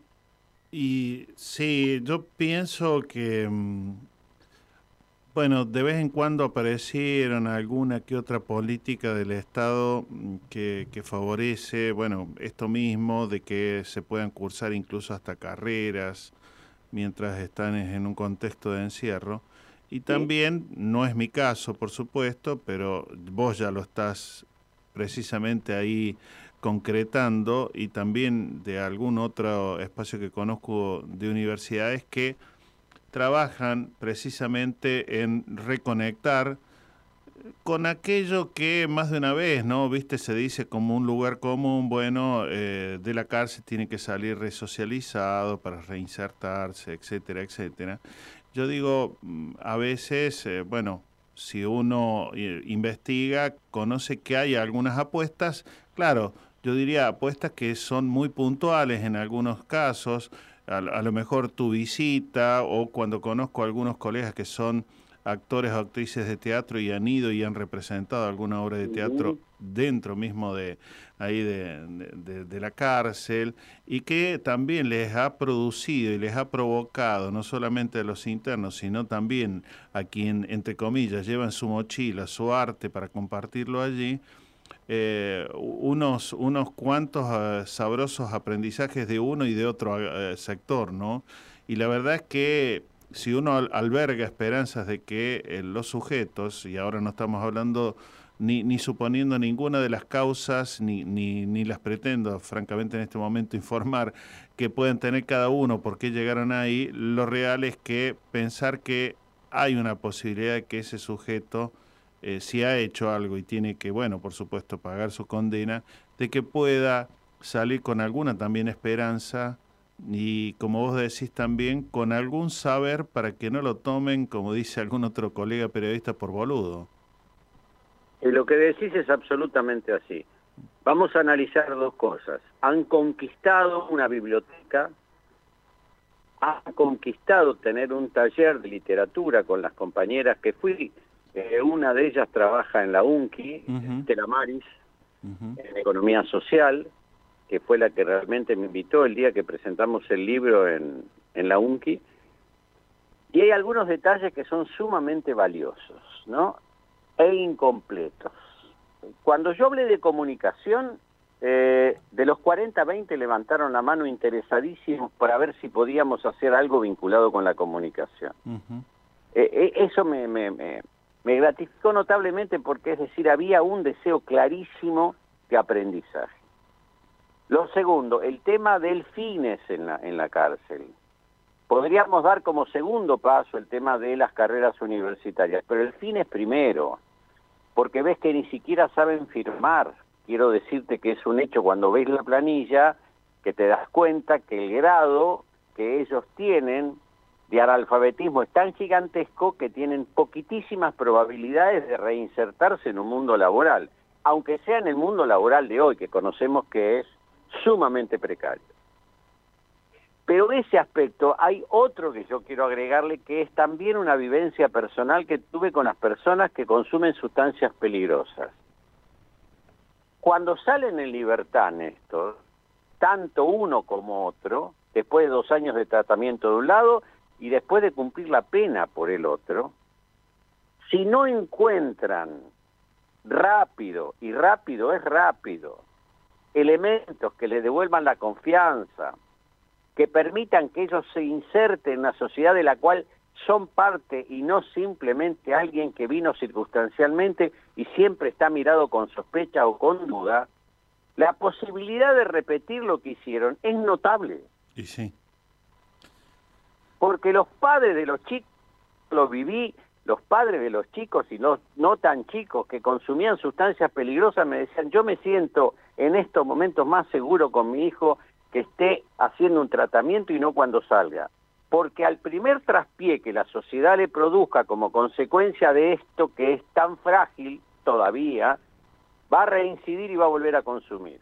Y en el caso de las personas que están en situación de, de cárcel, es exactamente igual.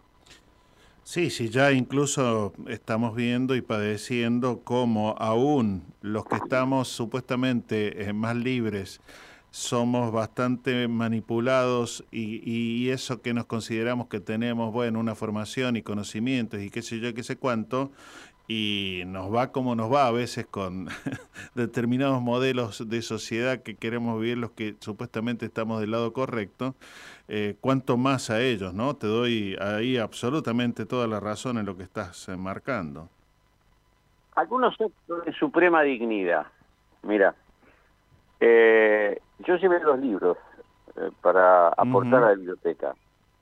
Había cuatro compañeros que eran los responsables de la biblioteca. Esto puede, puede parecer que, que- que es una, una mentira mía y no lo es. Es el único defecto que no tengo, me tengo que jactar de eso. Eh, entonces me acerco y les digo, bueno, compañeros, ustedes que son los responsables de la biblioteca, le vengo a traer dos libros, me miran, me dijo, no, no, no, queremos comprarlo. Ajá. Nos han donado un presupuesto para libros y qué mejor vos que sos un trabajador que te podamos comprar los libros. Muy bien. Y yo me quedé absolutamente atónito y dije, va, bueno, está bien, pero hagamos un trato. Yo le dejo los libros, yo no sabía si alguna vez iba a volver, lo cual ahí sentí que, que, que eso no lo iba a cumplir. El 23 de octubre vuelvo, un día después de las elecciones, para charlar con ellos de tres temas. Primero, el periodismo. Segundo, la lectura de los libros. Y tercero, las elecciones, inevitablemente. ¿Qué Mm. vamos a hacer? Y sí, eh, más vale que hay que, que, hay que ahí eh, charlar, eh, no importa el resultado que, que termine ocurriendo, pero bueno, tenemos que ir por algo, ¿no? Y escuchar, Néstor. Si vos vi... Había un colombiano, ¿no? Un colombiano, yo conozco Colombia, vos conocés Colombia, por lo tanto Sí, el diálogo es- muy fluido. Ujú. Vos le decís, hola, ¿qué tal? ¿Cómo te vas? Soy, él dice, soy bogotano, conozco Bogotá, bueno, Santa Marta, Barranquilla, este Cartagena. Y entonces eso no solamente produce fluidez con él, sino que también produce fluidez con el resto. Y de Sí, pronto yo le digo, ellos me preguntan qué ideología tengo, y le digo, yo soy anarquista, y le explico lo que para mí es el anarquismo, y le digo que eh, mi sueño es ser revolucionario, no es que lo sea, pero me gustaría hacerlo. Entonces un muchacho se para, me mira, me dice, perdón, ¿todas las revoluciones no fracasaron? Fierrazo en la nuca, flaco. O sea que Bien. eso, ese es otro de los temas que vas a tener que seguir charlando en la próxima.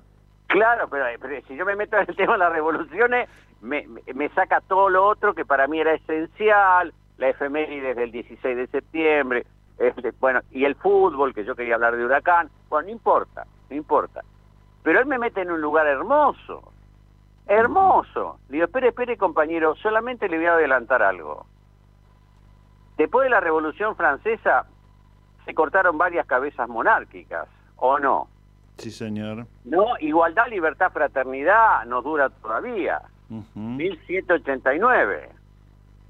La revolución rusa, después de ser el patio trasero de Europa, se convierte en la segunda potencia mundial y eso no se discute. El movimiento obrero llegó a tener una respuesta a nivel global impresionantemente mayor que antes. Y fueron los triunfadores de la Segunda Guerra Mundial, eso es indiscutible. Bueno, y ahí me paré porque digo, acá me meto en otro despelote y no quiero. Y por ahí un flaco que, que necesitaba decir que era universitario, porque es una cosa así.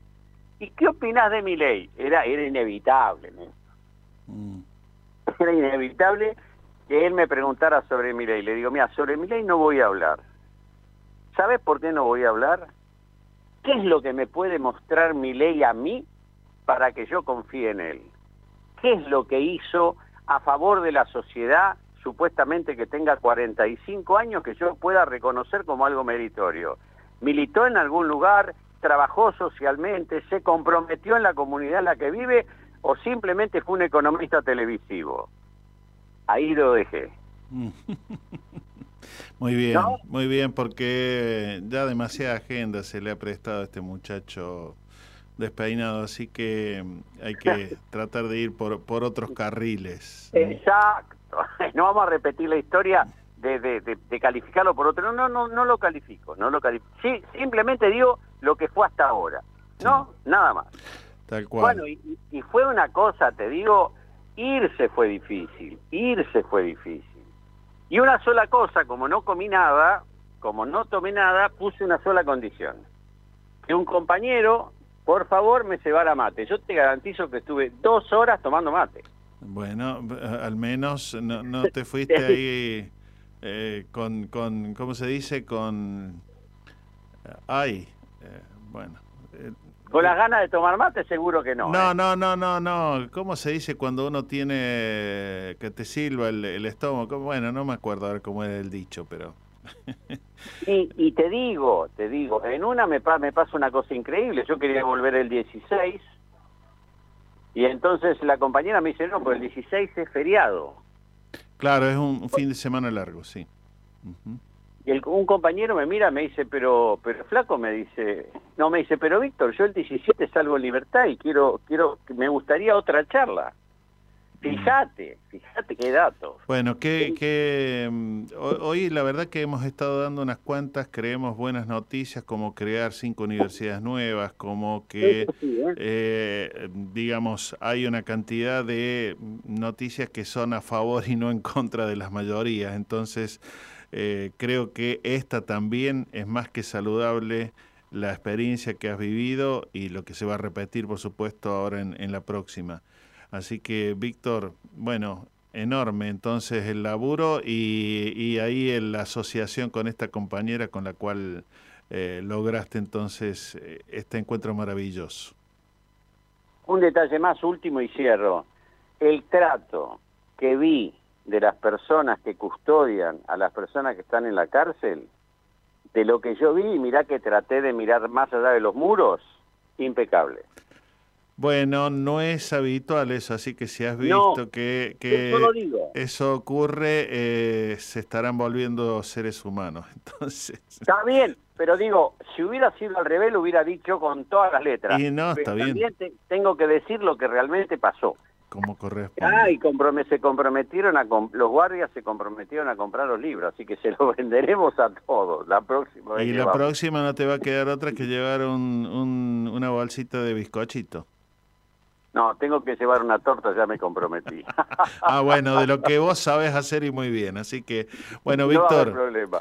un abrazo enorme, Un compañero. abrazo, un abrazo a nuestro común amigo Marco Bralo. Dale. Hasta la próxima, compañero. Chau, chau, Víctor. Víctor Savitoski. Todas nuestras producciones las podés volver a escuchar en debocaenboca.wordpress.com.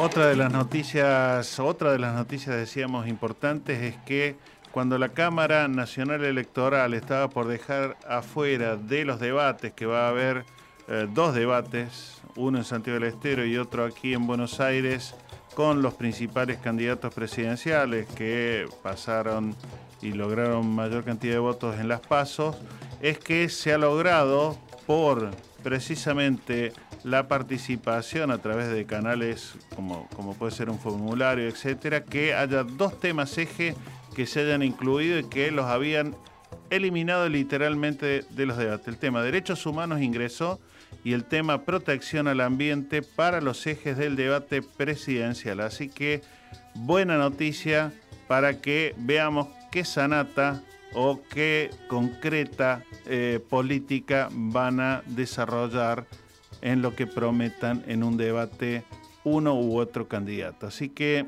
nos vamos yendo, ¿m? vamos a tomar el colectivo aquí en la esquina y agradecidos porque de la mano de Marcos Bralo, de Víctor Savitoski, prometemos que si la semana que viene vuelve María Teresa Andrueto con sus relatos y quien les habla Néstor Mancini, hayamos podido entregar, compartir algo con ustedes e intentaremos, como decimos siempre, hacerlo mejor en la próxima. Así que será hasta el próximo miércoles. Nos vamos con musiquita. Chau.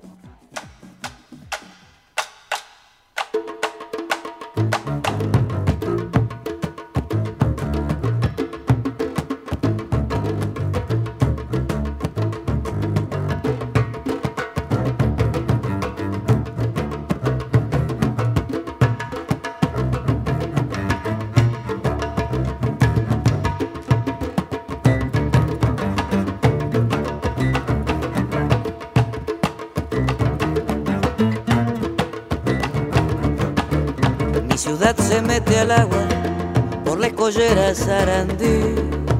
Zumban lances de caña y el aparejo de un chiquilín. Pinta gente de medio mundo, de lengue lengue y de calderín.